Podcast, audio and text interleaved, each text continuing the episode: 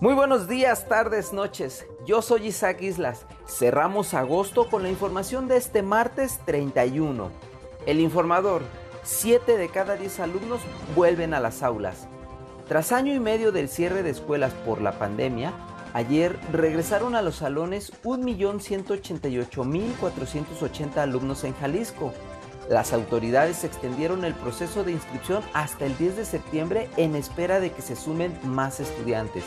El gobernador aceptó que todavía falta por terminar trabajos de rehabilitación en al menos 65 planteles y dijo se estarán realizando pruebas rápidas aleatorias en los centros educativos con el fin de detectar casos de contagio.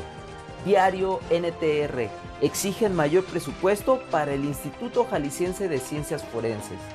En el forense hay más de 5.000 cuerpos sin identificar para el colectivo Entre el Cielo y la Tierra, esto no tiene otra explicación más que la falta de personal y recursos para el instituto.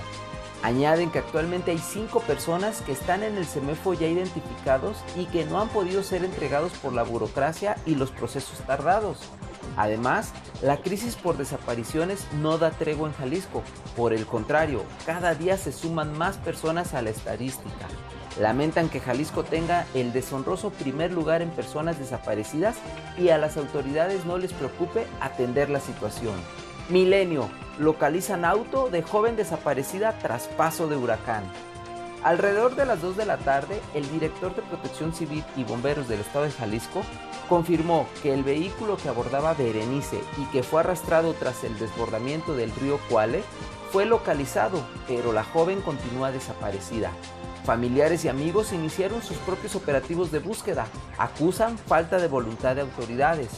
La joven aún pudo llamarle por teléfono a su novio, a quien le expresó estar muy asustada, pues estaba atrapada en su vehículo y era arrastrada por la corriente.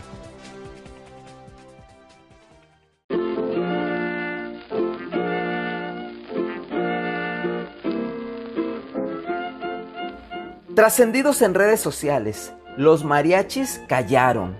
Ayer se conmemoró el Día Internacional de Víctimas de Desaparición Forzada, pero en Jalisco, a pesar de ser primer lugar nacional en personas desaparecidas, la fecha pasó desapercibida por autoridades, funcionarios y políticos en el poder. Los problemas se agravan cuando no se les quiere reconocer. Alzan la voz. Ante el mutis gubernamental, la sociedad civil organizada se hizo escuchar Colectivos de familiares de víctimas desaparecidas realizaron diversas acciones para visibilizar su dolor.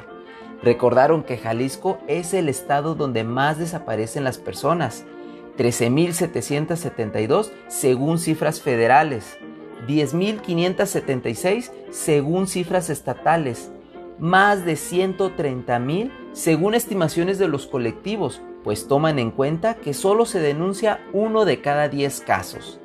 Amazon 4T. Durante la mañanera de ayer, el presidente López Obrador aprovechó el tiempo oficial para promocionar su nuevo libro titulado A la mitad del camino, el cual según expone los logros acumulados en dos años nueve meses de su gobierno. Este ejemplar se suma a la colección Unblower para un total de 18 libros de su autoría. Se prevé sea de lectura práctica y rápida, muy rápida. Esta fue la información de hoy. Que tengas un bonito día y recuerda siempre sonreír.